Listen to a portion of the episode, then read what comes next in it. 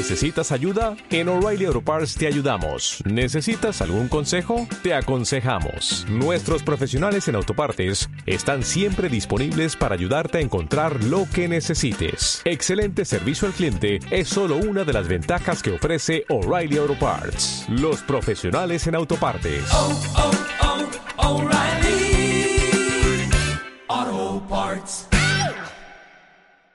Bienvenidos a la segunda parte del podcast número 69 de Crónicas Gumba. A mi lado, César Flagstad, Un saludo para los compañeros y un saludo para quienes nos escuchan en este momento. Víctor Dalos Buenos días, tardes, noches, según nos escuchan. y quien les habla, Sergio Vargas, en 81 Co. El cantante. César nos trae hoy un juego que desde hace rato tenía en mora de traerlo, que nos había contado que lo había terminado. ¿Cuál juego es? Life is Strange. Antes de pasar a hablar del juego, ¿qué nos quedamos escuchando? Vamos a escuchar una canción que se llama Crosses de José González.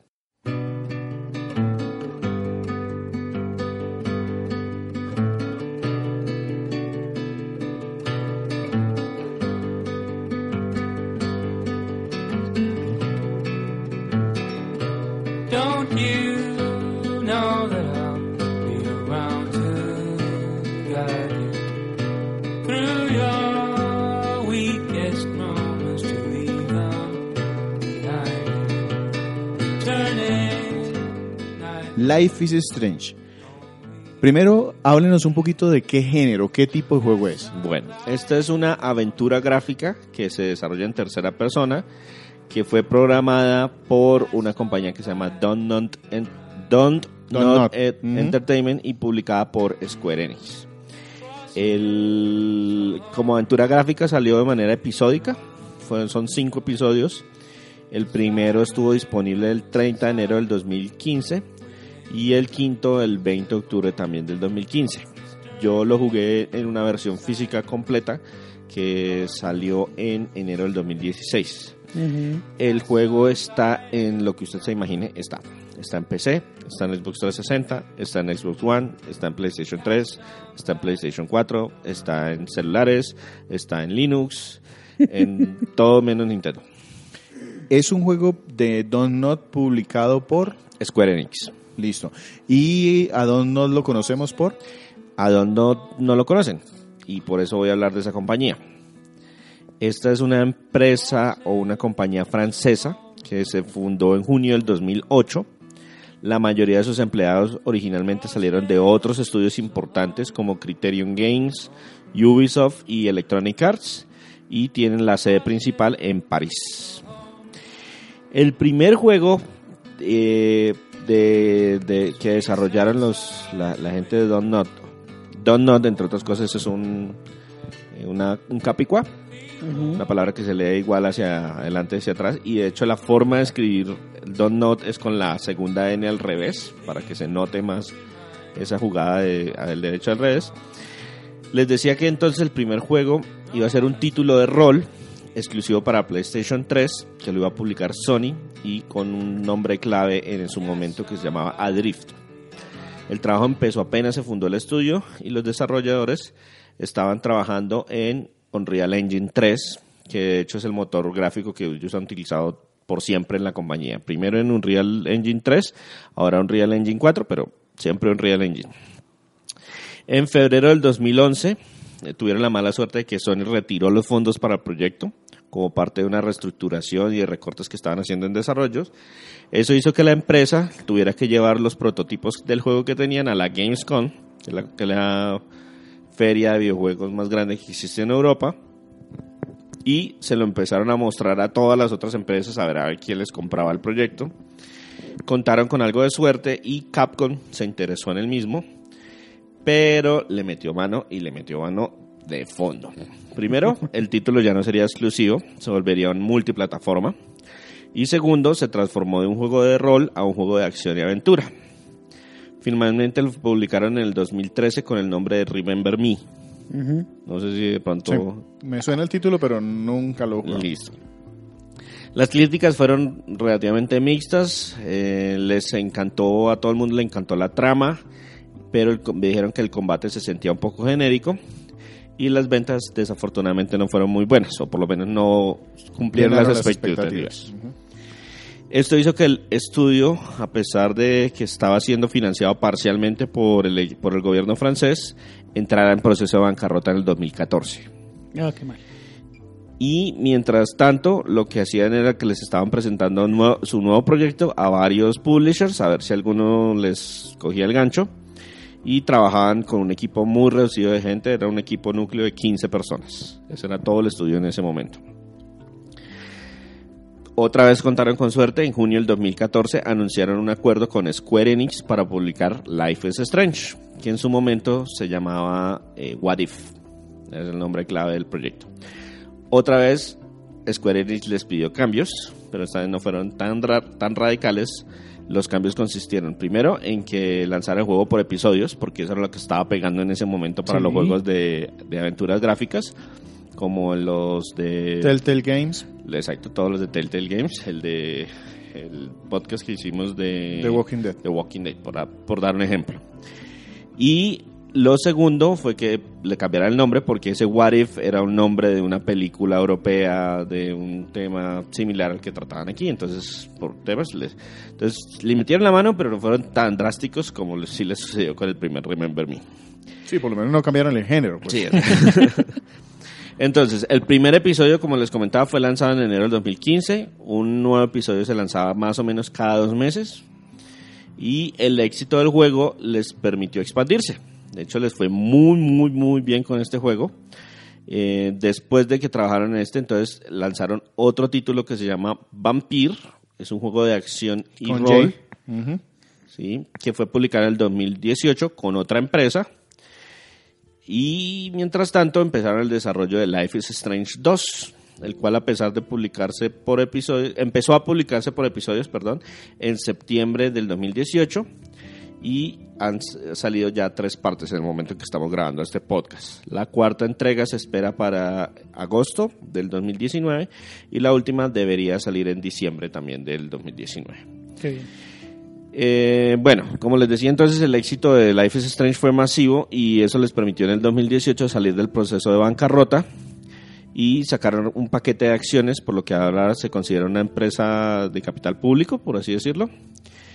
Eh, sin embargo, el control lo mantienen Oscar Gilbert y un accionista que se llama Kostadin Yanev, que son los que han estado desde el inicio, y ellos controlan como el 70% de las acciones. Ya, O sea, o sea, todas las- tienen capital de acciones, pero ellos siguen teniendo Ellos son los el hilo conductor y las decisiones de la compañía. Exactamente. En el 2018 anunciaron un nuevo título que se llama Twin Mirror. Hay un, un teaser en el E3 del 2018 y sería publicado en 2020 por, Banco, Ban- por Bandai Namco, que ya que ahora los publishers son los que les están persiguiendo a ellos para que les hagan juegos. Ese juego no lo vi en el E3 del No, 2019, no estuvo. pero en Y teoría va avanzando. Entonces, es una aventura gráfica. Sí, señor. De estas aventuras, lo más importante normalmente es que nos cuentan alguna historia de una manera, digamos que interactiva. ¿Cuál es la historia detrás de este Life is Strange? Bueno, les voy a contar parte de lo que sucede en el episodio 1 y para todos los que quieran jugarlo, el episodio 1 es gratuito de manera permanente en Steam y en varias plataformas, de hecho.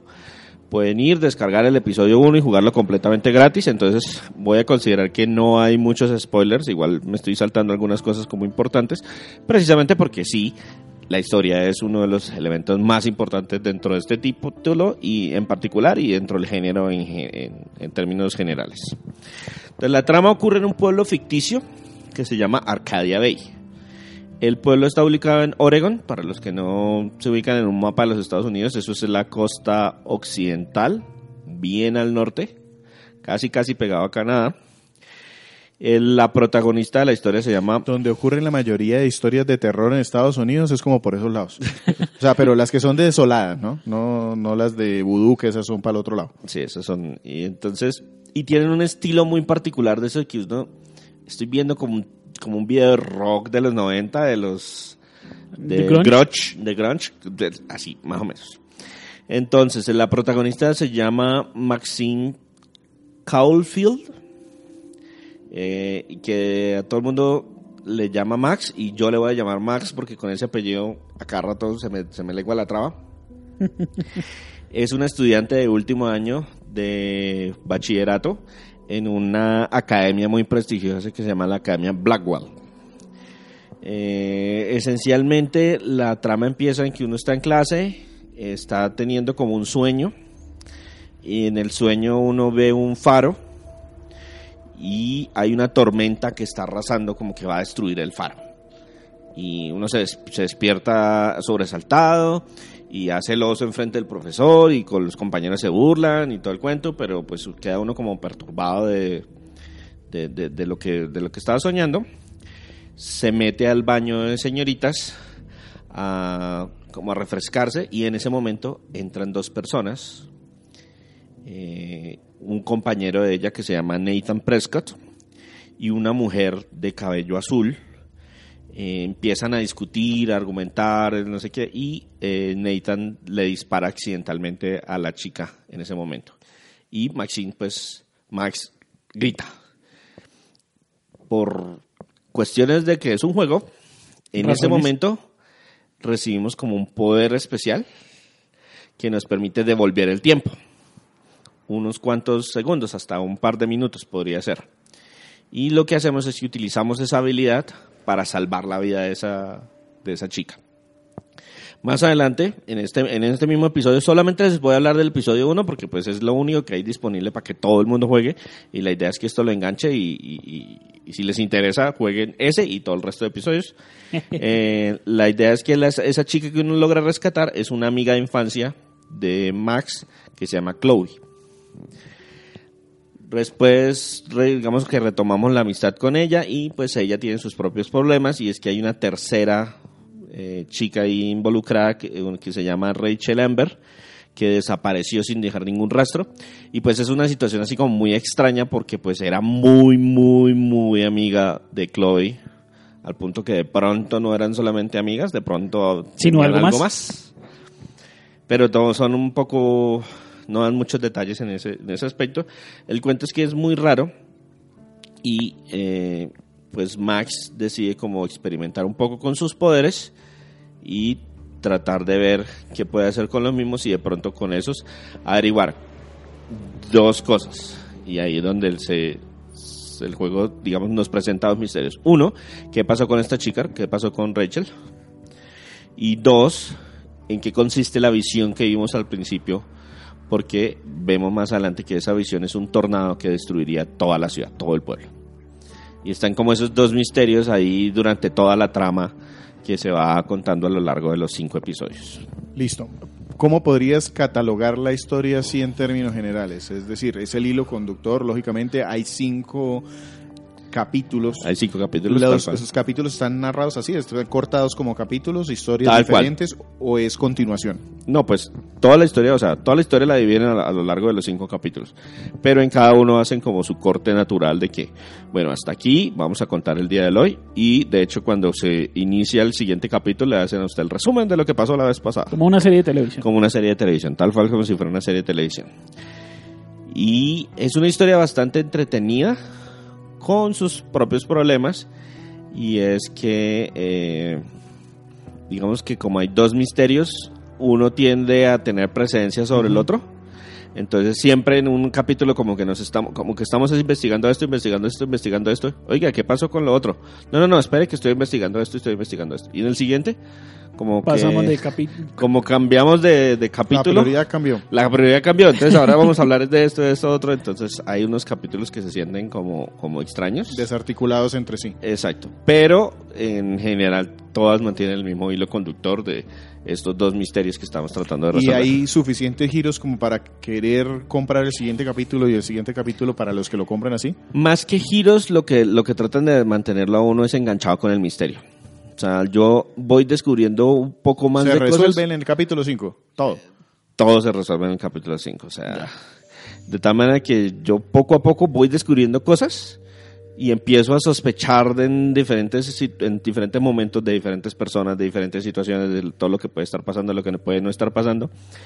Y lo mantienen a uno enganchado para saber, oiga, ¿y qué es lo que va a suceder después? ¿Y qué es lo que va a suceder después? ¿Y qué es lo que va a suceder después? Bien. Listo, pasemos entonces a cómo se juega una aventura gráfica del 2015. Yo tengo experiencia con las más viejitas, la verdad las más nuevas las he dejado pendientes. ¿Cómo se juega esto? Listo. ¿Cómo se juega Life is Strange? Esencialmente, uno controla como un personaje de cualquier juego de acción a Max, es decir, con el stick voy la, la, paso por todas partes y a medida que voy acercándome a las cosas aparecen menús contextuales en los que yo voy seleccionando una u otra opción dependiendo de lo que pueda hacer. Entonces, pues, si me acerco a un tablero y hay un mensaje, pues lo que me va a aparecer la, la opción es la opción de leer el mensaje. Eh, si es algo con lo que puedo interactuar, me aparece la opción en la que puedo encender o puedo apagar o puedo abrir o puedo cerrar, eh, dependiendo de todo, de todo eso. Y ese es esencialmente el juego en su totalidad. Hay dos cositas pues, que vale la, la- vale la pena mencionar y es que hay bastante exploración. Es decir, yo estoy en un área y dentro de esa área pues puedo eh, visitar los diferentes, por ejemplo, cuando estoy en la habitación de Max, entonces ya viven los dormitorios de la academia, entonces el dormitorio está mi habitación, está la habitación de otra chica, está toda la habitación de las cuatro o cinco chicas que uno conoce a lo largo de la aventura y uno puede entrar a las habitaciones, chismosear los computadores, mirar las papeleras de basura, se entera uno de muchas cosas. Cosas que son relevantes, es decir, que tengo que buscar o mucha información como para dar contexto al jugador. ambas. Hay mucha información ex- externa o- o- o duplicada o que uno podría decir que es superficial como para darle eh, una historia a cada personaje. Pero muchas de esas cosas se pueden convertir en elementos importantes dentro del juego en cualquier momento.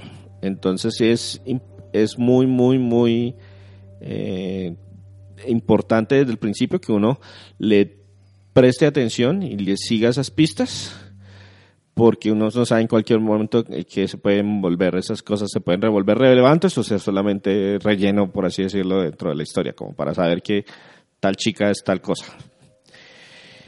Eh, ¿Qué otros temas juegan ahí? Eh, bueno, primero que, pues como les decía al principio, eh, Max obtiene un poder para retroceder el tiempo Sí. y es, una, es un retroceso limitado, es decir, uno puede volverse unos dos minutos aproximadamente, Pero la en verdad, cualquier momento que yo quiera. cualquier momento que usted quiera. Pero la jugada ahí es que el título le, de- le, le determina a uno realmente cuánto es el tiempo. O sea, él, él juega con que, oiga, usted no sabe cuál es realmente el tiempo porque usted no tiene control sobre sus poderes.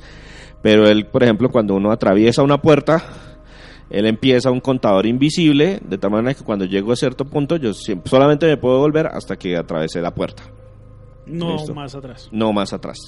¿Listo?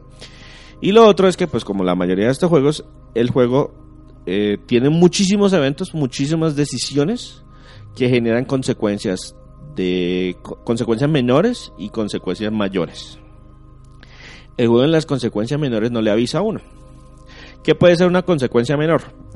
Que yo puedo entrar a una habitación, puedo descubrir algo y puedo... Le doy una- el ejemplo más simple. En la habitación de Max uno tiene una planta. Yo puedo regar la planta o puedo no regar la planta. ¿Qué consecuencia tiene? Pues que en el siguiente capítulo la planta se muere. Y si la regué, pues la planta no se muere. ¿Es relevante para la historia? Absolutamente nada. Pero pues si la planta sigue viva, usted llega- recibe un mensaje de texto de su mamá, que fue la que le regaló la planta, felicitándola por mantenerla viva. Ya.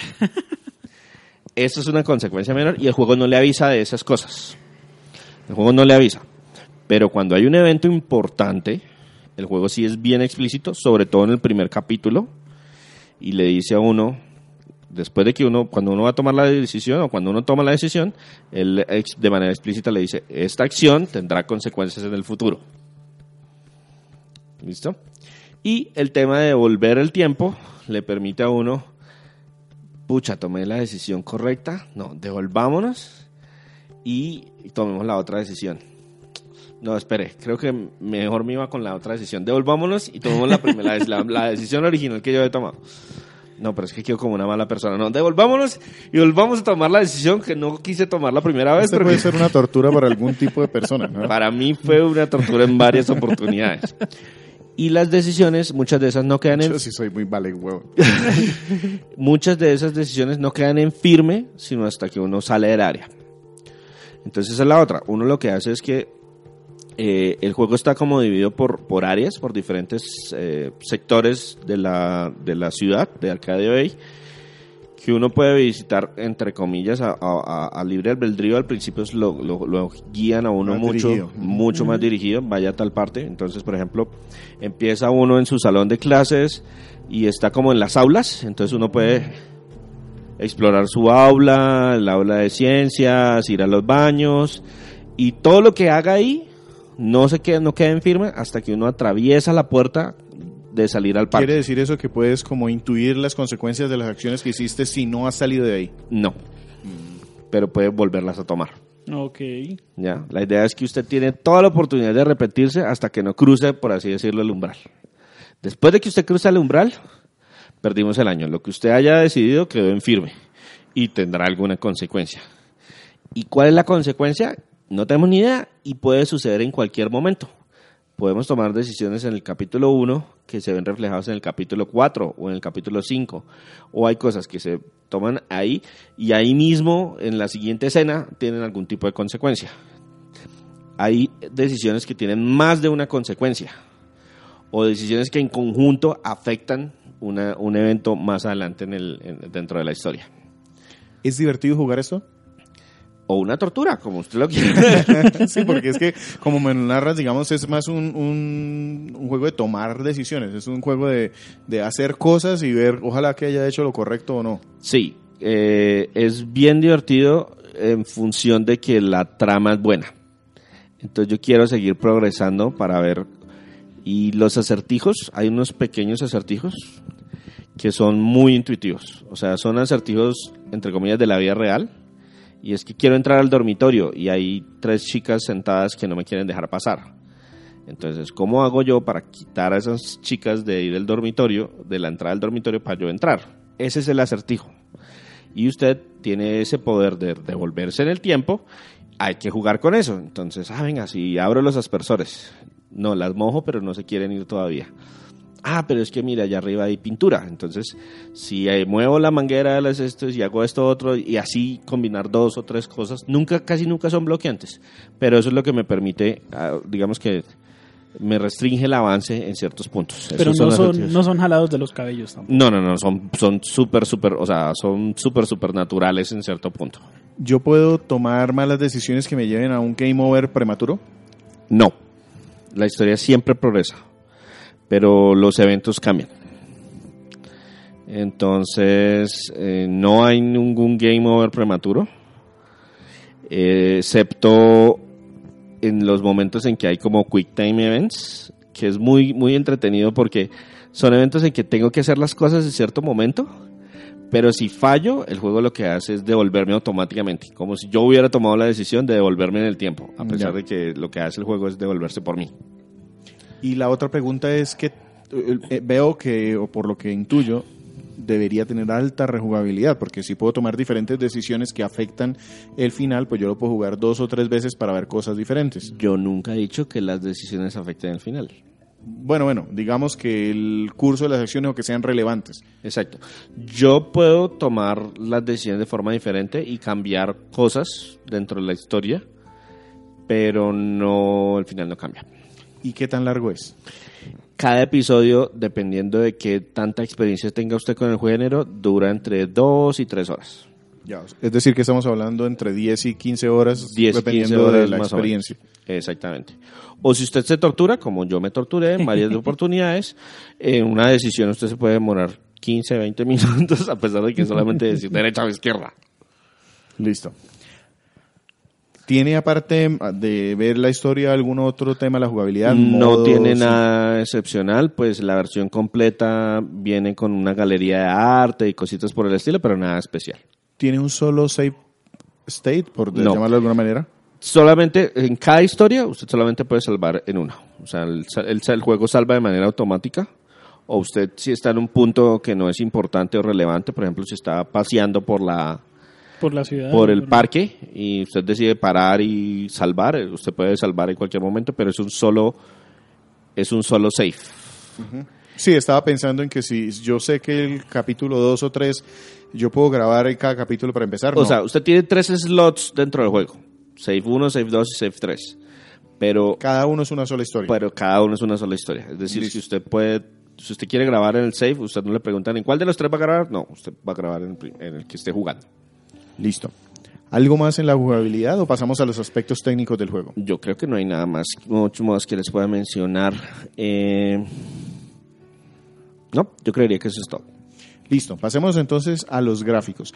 Unreal, me decías que no trabaja Unreal. Unreal Engine 3. Ok. Este es un juego intergeneracional. Es decir, arrancó su desarrollo en Xbox 360 y PlayStation 3 y pues por la fecha en que fue lanzado también se llevó de manera inmediata también a PlayStation 4 y Xbox One. Y pues de manera simultánea también se lanzó en PC.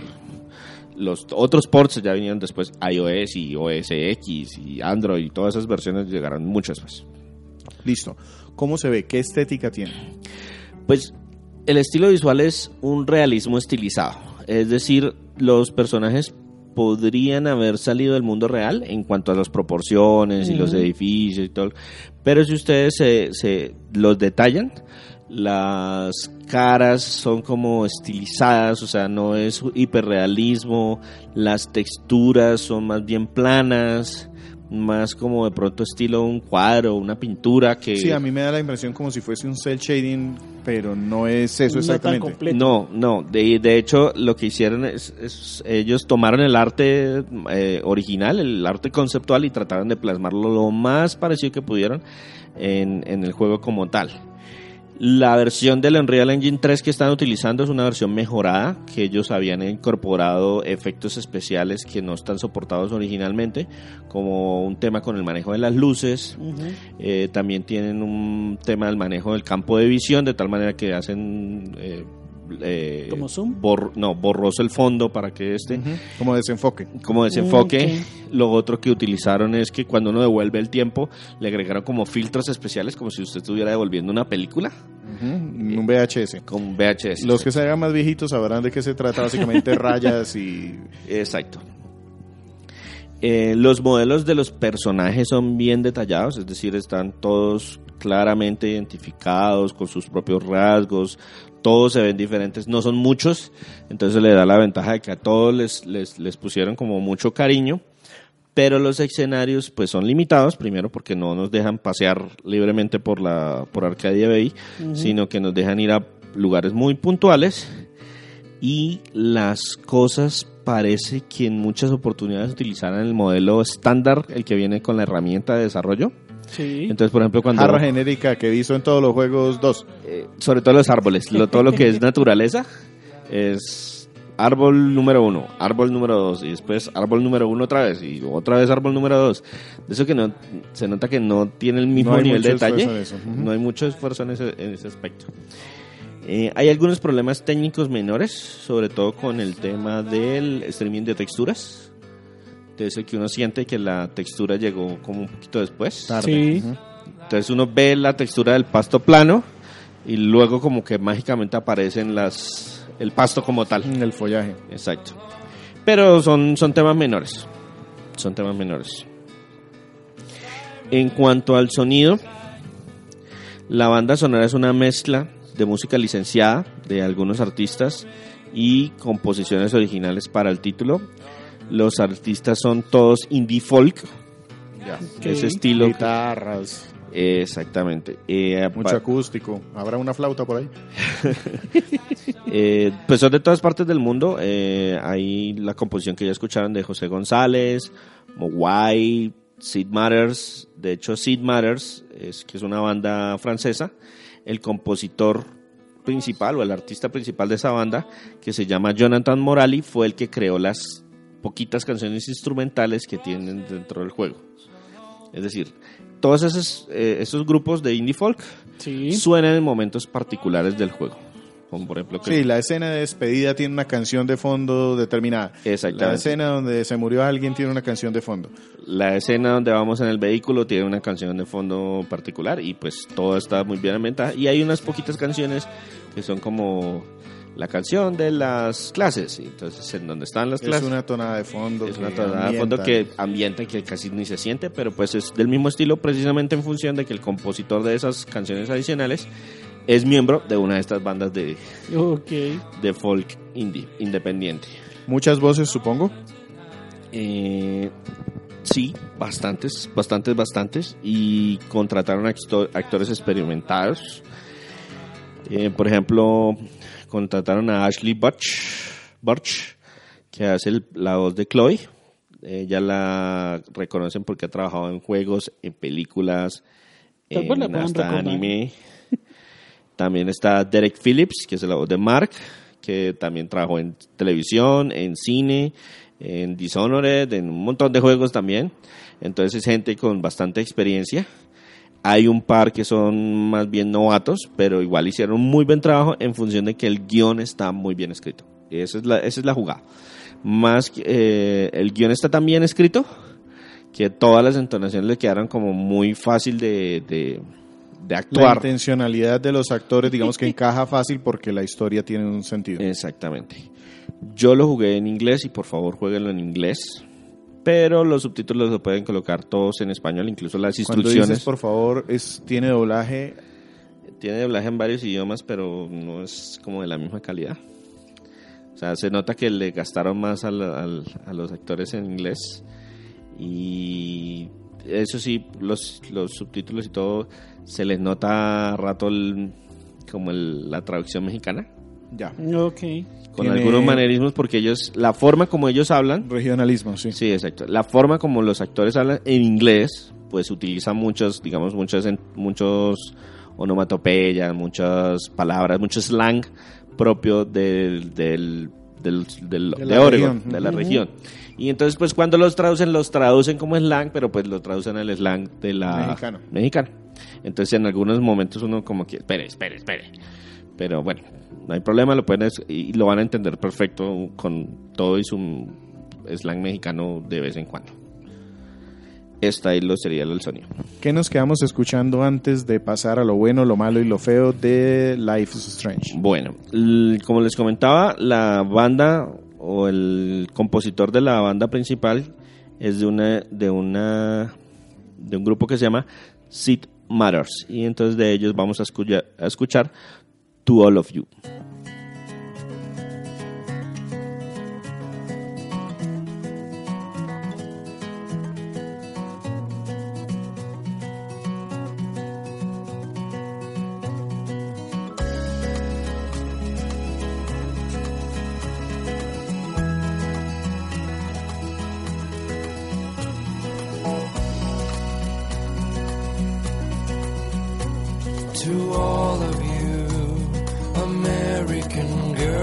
Girls, it's sad to imagine a world without you.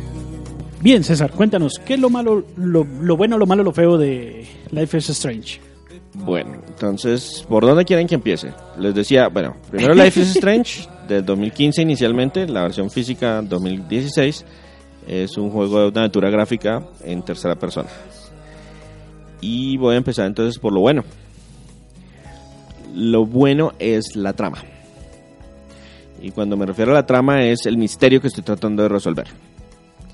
Es súper entretenido a pesar de que por rato se siente, por como digamos que la vida se inmiscuye en mi investigación y tengo que atender asuntos más urgentes. Sí, sí, tengo que comer. ¿Por qué no me dejan seguir investigando? No, no, no, no, no son de ese Sí, estilo. yo, yo entiendo, resolverla. Sí, este, tengo que resolver asuntos de mi vida actual que no me permiten, digamos, profundizar, como avanzar más rápido en el misterio. Pero igual la trama es muy buena y sobre todo la historia está muy bien contada. Eh, otro aspecto que me parece muy bueno en el juego es el tema del manejo de las consecuencias. Porque no sabemos realmente qué consecuencia pueda tener algo. Sea, hay muchas cosas que uno dice, esto puede ser irrelevante. Y el juego dice, no, es importante. Pero ¿por qué es importante? no, pues es que tiene alguna consecuencia. Y todo el manejo que le hicieron las- a las consecuencias, o sea, alguna Sí vez... se siente que realmente impacta en algo el desarrollo de la historia. Pues es que uno no, uno no sabe de ¿Qué manera previa pasado? de qué, de qué hubiera pasado. Uno, y igual uno no sabe en muchas ocasiones por qué está sucediendo lo que está sucediendo. Si fue porque el juego es así o porque es la consecuencia de algo que yo decidí.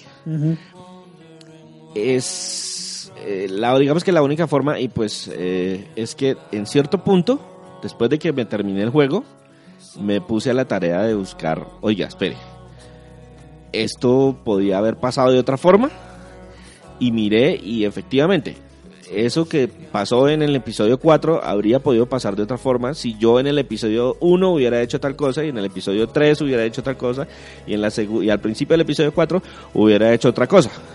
Si esos tres se hubieran combinado, entonces en el episodio 4 lo que me pasó de esa forma se hubiera pasado de otra forma.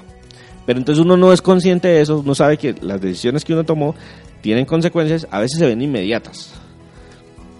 Una decisión del, del capítulo 1 es, oiga, digo, digo A o digo B y no más cruzo la puerta y si dije B, ¡pum! Ahí viene mi consecuencia inmediata. Esa a su vez puede tener otras consecuencias más adelante. Pero ese es el punto, uno en ese momento no sabe cuál es. Y el juego, en, al finalizar de cada episodio, le dice, miren, usted decidió así. Es decir, usted hizo esto, usted hizo esto, usted hizo esto, usted hizo esto. Y le, da- le muestra las opciones que habían. Usted hizo esto, usted. Usted puede mirar qué hizo la mayoría del mundo. Es- le muestra las estadísticas del resto del mundo. La mayoría del mundo dejó morir la mata. La mayoría del mundo hizo tal cosa. La mayoría del mundo hizo tal otra. Pero eso es, eso es una práctica que también hace Telltale Games. Sí, por exacto. Eso es, eso es muy, muy, muy, Muy del género. muy del género. Ahora es muy del género. Pero pues todo ese manejo de las Perdón, consecuencias, hacía Telltale Games. eh, todo ese manejo de las consecuencias está muy bien conseguido. Yo en el momento en que me está, lo estaba jugando no me estaba dando cuenta porque pues las cosas suceden por las decisiones que tomé. Pero después de que me puse a ver la matriz de, entre comillas, la matriz de cómo, de, cómo- de por qué sucedió ese evento o qué podría yo haber hecho para que sucediera diferente, se da uno cuenta que eso está muy, muy, muy entrecruzado con muchas cosas. Listo. Entonces, hasta ahora, bueno, llevamos la trama y la toma de decisiones y el manejo de decisiones dentro del juego. Sí. Las mecánicas, las mecánicas son terriblemente simples, pero son súper efectivas. estás jugando. Sí. Sí. Uno siente que está jugando y, y, pues eso de volver el tiempo, uno lo puede volver en cualquier momento. Y hay tonterías que uno dice, venga, pero si vale la pena devolverlo, pues hagámoslo, aprovechemos. No, no me cuesta, sí. No me cuesta nada, aprovechemos y veamos cuál era la otra opción. Tal, co- cosas como que lanzan una pelota y le pega a una china. Pero si yo camino hasta donde está la china y devuelvo el tiempo, le puedo avisar a la china de que viene una Viene pelota. ¿La China porque era asiática o China colombiana? que que le decimos China a las niñas A las jóvenes? jovencitas. Ambas. Ah, bueno. Ok. En Es esta una ocasión. China, pues, China. Eh, pero bueno, a, a- a- a eso me refiero. Eh, entonces, esas mecánicas funcionan bastante bien y hay que ser muy... mu- eh, toda la historia que van contando al- en los anexos, en todas las cosas que uno ve, en muchos momentos se pueden volver muy importantes. Esto lo volvieron un, digamos que, setting o un universo. En Life is Strange 2 entiendo yo. Y este Captain Spirit que me decías que es como la Y hay primera una parte. precuela que se llama Before the Storm. Todo esto está más o menos en el mismo universo. O sea, todo ese background que tú recolectas de alguna manera sirve para eso. Es decir, No, no, de hecho no, lo que lo único que comparten es como el planeta. ya. pero en realidad la historia del 1 con la historia del 2 no, No están nada- relacionadas. no están relacionadas. Y el último aspecto que yo diría que es bueno dentro del juego es la música. Porque es es una música muy marcada, pero es una música que se ajusta muy bien al área, a lo que está sucediendo, al estilo, al, al, al estado de anímico del jugador y del personaje. personaje. Entonces es, está súper, súper, súper bien seleccionada la música y me, me parece que le aporta mucho a la experiencia. Listo. Pasemos entonces a lo que no te gustó. Lo malo. Lo malo, hay temas técnicos, como el título es intergeneracional, se, se nota mucho que está muy quedado en algunos elementos, o sea, Unreal Engine eh, para muchas cosas se queda, hay un poco de clipping, eh, lo que les decía de que hay momentos en que eh, se nota que como que estaban bajitos de recursos o algo por el estilo. Entonces todo el tema técnico sí está, sobre todo el aspecto visual, está Sí, un poquito por debajo del- de lo que esperaría en el, en el O título. sea, tanto que lo notas. O sea, Sí. tanto que te afecta. Sí, se nota. O sea, se nota en el diseño de muchas cosas que uno dice. Y la otra es la eh, dispersión en la historia. Ese que les comentaba Sí, de que, que, a veces se, desar- se desarticulaba por la, lo que querían contarnos en ese capítulo. Exactamente. Entonces yo estaba mucho más interesado en resolver un misterio que en resolver el otro misterio. Y cuando me votaban que no, venga, en este capítulo vamos a tratar de... mm, yo quería, ¿por qué no me dejan concentrarme en esto que es lo que yo quiero? Y entonces esa, eso, eso llega a molestar. Entonces le da a uno la sensación de que, ah, ¿será que tengo que jugar este capítulo o puedo seleccionar el capítulo siguiente y que el juego seleccione automáticamente lo que tengo que seleccionar? Pero no te deja. Pero puedo saltar el capítulo, pero me toca todo el capítulo. Ya. Y pues Y no, después le cuentan qué pasó que no jugó. es más o menos. Listo. Pasemos entonces a los aspectos feos, esos, a que, esos que no, digamos que te molestaron, pero que no dañan el juego. Listo. Hay algunos, hay algunas fetch quests o misiones de esas de consiga estas cosas, Recaer. o sí, exacto, o tareas que me ponen dentro del juego que, que se nota o que se sienten como relleno. Como algo así como en promedio el capítulo debe durar entre dos y tres horas. Entonces, Entonces, para hacer eso, lo voy a hacer ir del parque y devolverse y volver a ir del Exacto, parque. hay que llevar, hay que, hay que salir y para salir de aquí hay- necesitamos una memoria USB y para conseguir la memoria USB hay que ir, o sea, eh, eh, hay- es como una, como un alargue que fácilmente pudieron haber sido 15 minutos y uno dice, pues es que 15 minutos no es nada, pero pues en un juego que dura, en un horas, episodio, en un sí. episodio que dura dos horas y media, tres horas, pues 15 minutos Da. es un buen porcentaje del tiempo. Entonces se nota que a veces son fueron como de relleno, como para hacer alargar el episodio y dejarlo dentro del tiempo estándar y que fácilmente podría haber vivido sin eso. ¿Alguna otra cosa para resaltar o pasamos a cómo calificaría el juez Goomba Life is Strange? Eh, sí, hay un tema, hay un tema ahí que pues es relevante, pero digamos yo lo dejo por fuera como entre comillas a un lado de la reseña y son los temas que trata el juego eh, del, del la forma que uno como uno se va relacionando con los personajes. Eh, digamos que el- uno podría terminar la historia de, de cierta manera y hay muchas personas que el juego los afecta de manera personal porque se ven muy reflejados en el personaje, en Max. Entonces sí, ha- sí tiene eso, eso digamos que ese impacto psicológico le ha pegado muy fuerte en muchas de las reseñas, ¿Para bien o para mal? para bien o para mal. Ok. Listo. Entonces, ¿qué diría el juez Goomba de este juego? ¿Es un juego que compramos, que alquilamos, que pedimos prestado? Yo creo que es un juego comprable. Yo creo que es un juego comprable porque la historia es lo suficientemente sólida como para que se disfrute por las 12, 15 horas que nos podamos demorar terminando el juego. Y que tampoco el precio es muy alto. Eh, eso es lo otro, de hecho, de, de lanzamiento, el juego, incluso el la versión completa no era un, un juego de, de 60 dólares, en ningún- no, nunca fue un juego de 60 dólares en ningún momento. Si lo consiguen en Steam, en Steam salen a veces pr- promociones ridículamente baratas, lo pueden comprar sin ningún problema. Es bastante entretenido y más de una decisión los, los, los va a hacer devolverse y cambiarla y devolverse y cambiarla y devolverse y cambiarla. Si tuviéramos que ponerle un numerito, ¿qué número le pondríamos? Recuerden que esto es puramente opcional y de impresión de nosotros. Yo diría que es un 8, es un sólido 8. A algunas personas les va a afectar un poco más la historia y de pronto a esas personas Ocho por plantas eso, muertas.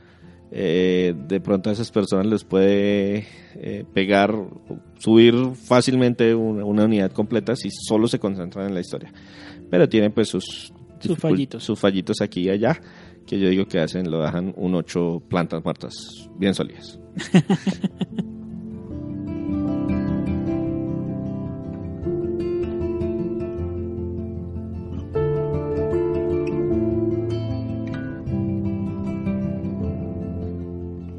Antes de despedirnos, vamos a mm, leer los comentarios que nos han dejado en las diferentes fuentes de contacto. Voy a empezar yo con iVox, que es la plataforma en donde publicamos normalmente los podcasts y hay un espacio para que ustedes comenten. En el podcast 67, la cuarta parte de Cave Story Plus y Blade Strangers, Weebon dice, Hola de nuevo, no paro de recomendarlos a cada persona gamer que conozco. Ojalá nos sigan regalando estos podcasts muchos años más. De verdad, se merecen aparecer entre los mejores. Ojalá y más bandas se unan a este grupo. Un saludo desde México. No piensen que porque no, dejo, no dejen comentarios no hay gente que los escuche. Estoy seguro que muchos como yo habremos muchos. Un abrazo virtual. Eh, gracias. Muchísimas, Muchísimas gracias. Listo. Esas, esas son las voces de apoyo que nos sirven, que sabemos que, que, que- que hay, hay escuchas en las sombras. Eso es- Uy, y muchas gracias por dejar ese comentario en este podcast de dos juegos independientes. O sea que esos son los buenos. Nautilus 5 en el podcast de Titanfall 2 dice, muchas gracias por esta nueva entrega que alegra nuestros días. Pregunta para los Goombas, ¿cuál sería su top 5 de mejores FPS de la historia? Yo cuando vi esta pregunta puse en el chat, por favor busquen sus mejores FPS de la historia complicado porque seguro, seguro no hemos jugado todos los FPS Sí, exacto. Para, para, hacer un, para hacer una lista de todos y seleccionar los mejores de toda la historia, estamos en la mala. Porque tendríamos que jugar demasiados FPS. Y a pesar de que, eh, con excepción de Andrés, todos tenemos una buena base de, de juegos de disparos en primera persona, pues lo que hicimos fue no irnos por los mejores de la historia, sino por los favoritos de cada uno. Correcto. Entonces, César, su 5. Espéreme, espéreme, que yo tengo aquí la lista, pero no la tengo a la mano. Yo Bueno. tengo. Dale. Medal of Honor de la Play 1, Esa fue una serie que pegó muy duro y desapareció Sí. en combate. desgraciadamente. Eh, hay un juego que César me prestó, está en un podcast, que es el... Ah, se me fue el nombre. César, ayúdeme. César me prestó y está en un podcast. Ninja Gaiden 3. Ah, no, espere, son disparos en primera persona. este, Este, eh, no, el que fue para Play 3, que eh, no es de disparos en primera persona. Spec Ops The Line. Spec Ops The Line. Pero No, pero es disparos en tercera primera- persona. Ah, sí. Pero se lo valgo, no importa, hágale. Listo. Y otro eh, serían los Call of Duty En general. en general. Y Yo me iría por uno en particular. Es- trataría de seleccionar uno. Porque los Call of Duty en general son buenos, pero yo sé Ah, bueno, que hay unos Black que- Ops. Listo. Y eh, por último, el Titanfall 2. Ese lo jugué. Yo lo iba a, a comentar, pero desgraciadamente no me alcanzó el tiempo para llegar a ese podcast. Pero estaría el Titanfall 2. Listo. Yo tengo mis cinco aquí más o menos de una lista en donde sin orden, pero pues sí, digamos que este grupito muy selecto, Doom de 2016, tanto los viejos como el de 2016, Ok, pero sí. vamos a poner este 2016, Sí, uno de mis sí, favoritos, me divertí mucho con ese juego. Me gustó mucho la serie de Metroid Prime, si bien no es un Sí. juego de acción, pues es más como de aventura, pero no deja de ser de disparos en primera persona. Pero tengo un problema porque los tres me afectaron de manera diferente. El primero me encantó, es un buen balance entre investigación y disparos. El segundo me agobió y el tercero es de pura acción. Entonces, pues ahí con sus diferencias, ese me gustó bastante. Luego están los juegos de mm, Wolfenstein, Sí. Sí. eh, tanto el uno como el el 2, eh, pero la nueva serie, es decir, eh, New Colossus y The New Order. New Order. Los Bioshock, ah, 1 y también. 2, como juegos de Excelente. disparos. Yo no he jugado el Infinity todavía, el Infinity Ese también estaría entre, lo entre tengo los míos. pendiente, pero lo voy a meter ahí. Ojalá lo de termine, que- ojalá lo de juegue. Como juegos de disparos me parece que son muy normales. O sea, lo de los poderes es algo adicional, pero como juegos de disparos no resaltan. El tema de la integración de la historia y la ambientación es lo que los hace diferentes a los juegos de disparos normal. Y termino con un viejito que es Perfect Dark, que viene siendo como De la Nintendo secuela 64. espiritual de GoldenEye. Realmente disfruté muchísimo de ese juego en su momento y el modo multijugador en, en ese momento era muy bueno. Sí, cuatro pantallas partidas en cuatro en cruz ahí. Y en un televisor de 14 pulgadas. Sí, por favor no mire mi pantalla. Y no me haga respawn, no, no, no va a buscarme el respawn allá. Bueno. Como me dejaron de último, voy a repetir un poquito, pero eh, yo también seleccioné cinco juegos, no franquicias, como siempre nos hace trampa aquí Víctor. Entonces, de esos cinco juegos tengo Wolfenstein 2 de New Colossus. Me encantó por su modo historia, que la trama es espectacular y las mecánicas son muy sólidas. Call of Duty 4 Modern Warfare. eh, eh, la historia, traerla a la, a la- a la época presente. Yo escribí la reseña se siente diferente con respecto al resto de juegos de la franquicia, porque antes uno era carne de cañón que iba a la batalla. Sí. En este uno se siente, oiga, no, yo soy el depredador que estoy infiltrándome en ciertas áreas y pues sí, hay otras de batallas, pero se siente diferente y hay muchos momentos que uno dice, demonios, y todo el tema multijugador, la velocidad, los premios, las recompensas cuando se hacen skill streak, todas esas cosas eran novedosas para su época y marcó eh, un hito importante al punto de que se volvió una franquicia, la franquicia a derrotar a partir de ese punto.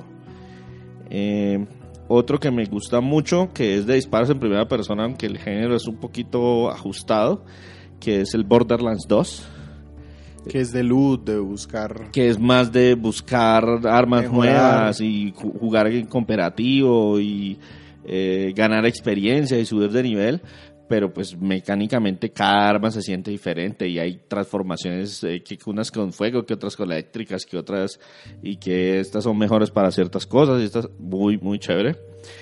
Una franquicia que en este momento está ol- olvidada, pero que me gustó bastante la segunda entrega, el Time Splitters 2. Ujú, Es sí. un juego de disparos de primera persona, yo lo jugué en GameCube, pero Cada también estaba E3 para suena, va a volver time", y no vuelve. Sí, que eh, fue uno, un desarrollo hecho por ex trabajadores de Rare. Cuando salieron se volvieron independientes, empezaron a trabajar para Eidos, si mal no recuerdo. ¿Eidos? Bueno, se me escapa en este momento la empresa que lo publicó, pero ellos como tal trabajaron en esta franquicia y tanto el modo historia, el modo de campaña es muy entretenido como el modo de multijugador local, que pues ellos tenían toda la experiencia de, de haber trabajado previamente en GoldenEye. Y yo voy a nombrar también otro clásico, otro viejito, el Doom, pero el original. El de PC del noventa y tantos. por lo que significó para su época, esa acción visceral y los mundos laberínticos y todo el avance tecnológico y que eso corría prácticamente cualquier cosa y en este momento se consigue hasta en tostadoras. Y voy a dejar uno ahí como mención honorífica, que no alcanzó a entrar en la lista de los cinco, pero pues es un juego que me gustó mucho, el Resistance 2. También le escribimos una reseña, les los invito a leerla y me gustó mucho por la modalidad en línea. El modo cooperativo es súper, súper, súper entretenido y es una lástima que hayan apagado esos servidores tan pronto. Yo voy a poner una mención honorífica también y porque como estamos repitiendo con César, entonces el Wolfenstein para que no quede ahí repetido y que curiosamente terminé metiéndole muchas horas fue el Destiny. Eh, jugablemente es una delicia y el tema cooperativo también funciona muy bien, aunque pues ya después tiene otros problemas el juego que, que lo sacan un poquitico de estas listas, jugablemente definitivamente es muy, está muy refinado. Sí. Y aquí fuimos muy juiciosos en dejar que fueran, juegan, que fueran juegos de disparos en primera persona porque había Ahí sonó el portal. Exacto, porque por ahí sonó portal, pero portal no se cuenta como disparos. Bueno, yo disparo el portal, no, pues no. Listo. Eh, por último, GFGO nos escribe también en el podcast de Titanfall 2, en donde dice, gracias por el material. Yo la verdad soy alguien muy fanático del multijugador y solo tengo PC. La pregunta es, ¿me recomendarían este juego? Porque la verdad en su tiempo le tuve muchas ganas, pero ahora no sé. Sobre el tema, como dices que es PC y multijugador, lo que te gusta, entonces lo primero es que no sé realmente qué tan nutrida sea en este momento la comunidad que juega multijugador Titanfall 2 en PC. Pero sí te recomiendo una opción que digamos es muy fácil y es que EA tiene su propia plataforma para PC que se llama Origin. Y de hecho tú puedes pagar un mes del plan básico que te vale 5 dólares y por 5 dólares tienes acceso a todos los juegos del plan básico y Titanfall 2 está ahí. Entonces puedes sencillamente pagar esos 5 dólares, probarlo, ver si está la comunidad, si te gusta el control. Y si no, pues es- ahí tienes otros montón de juegos para disfrutar durante ese mes y cancelas tu suscripción si no te gusta. Exactamente. Igual el juego en, en PC se consigue ridículamente barato. Estamos hablando de un promedio de unos 7 dólares en cualquier momento. Sí. Correcto. Y pues el tema es que en este momento mucha de la gente que jugaba eh, los modos de Se juego de Titanfall se pasó a Apex. Pero pues igual todavía hay algunos modos que sí tienen suficientes jugadores. Listo. Eh, ¿Tenemos contactos o comentarios en Facebook o en la página? En la página de Facebook tenemos dos comentarios. El primero es de Ricardo Velasco en el pod- en el eh, esto es que una conmemoración o una bueno, un, tema de una reseña de Star Wars Episodio 1 Este Racer, fue un aniversario. un aniversario, Nosotros cada vez que un juego cumple... años, No, añitos. no cumple años porque si no estaríamos Sí, cada publicando vez que hay todos un los aniversario Importante, que- 5, que da- 10... que da cambio de material, que el de diamante, que el de plata, que el de platino. El de- cosas así. Sí, el cada- aniversario cuando de 5, papel. 10, 15, 20, 25, 30, 35 y el más viejo que tenemos 40 años. Eh, nosotros hacemos una mención especial el día si tenemos el dato específico y si no por lo menos en el mes correspondiente con ese aniversario compartimos compartimos nuevamente la reseña que escribimos para conmemorar el aniversario de ese juego. Exactamente. Y aquí nuestro fan Ricardo Velasco nos escribe.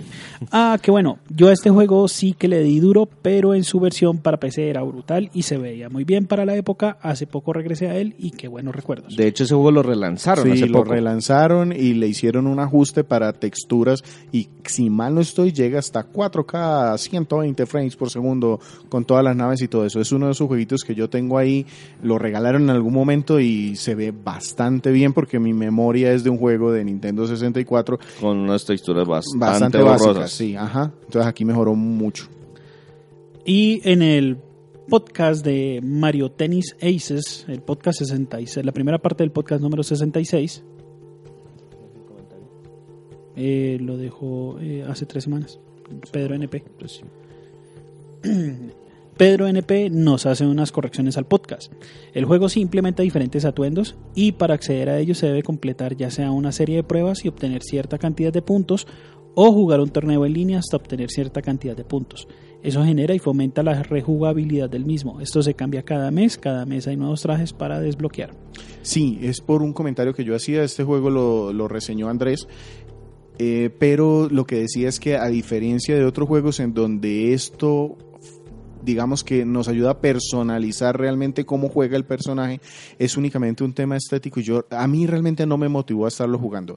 Lo único que sí me animaba a estar volviendo a poner el juego eran los torneos que me permitían tener un acceso anticipado a los personajes nuevos.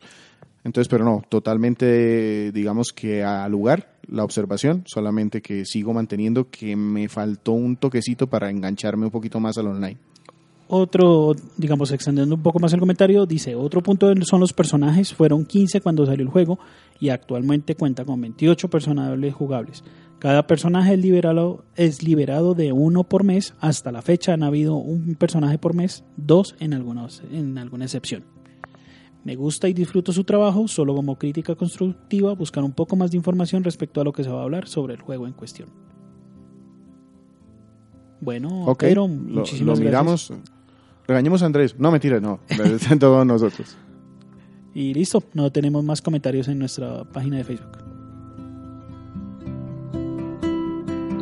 Nuestro podcast se publica de manera semanal en iTunes, iBox y TuneIn Radio. Recuerden nuestras redes sociales, Twitter, arroba Crónicas Facebook.com slash Crónicas Gumba, que es nuestra Facebook fanpage, y nuestro portal de internet www.crónicasgumba.com, donde publicamos nuestro podcast y semanalmente, cada dos, tres días, estamos publicando reseñas retro de juegos de con diferentes consolas.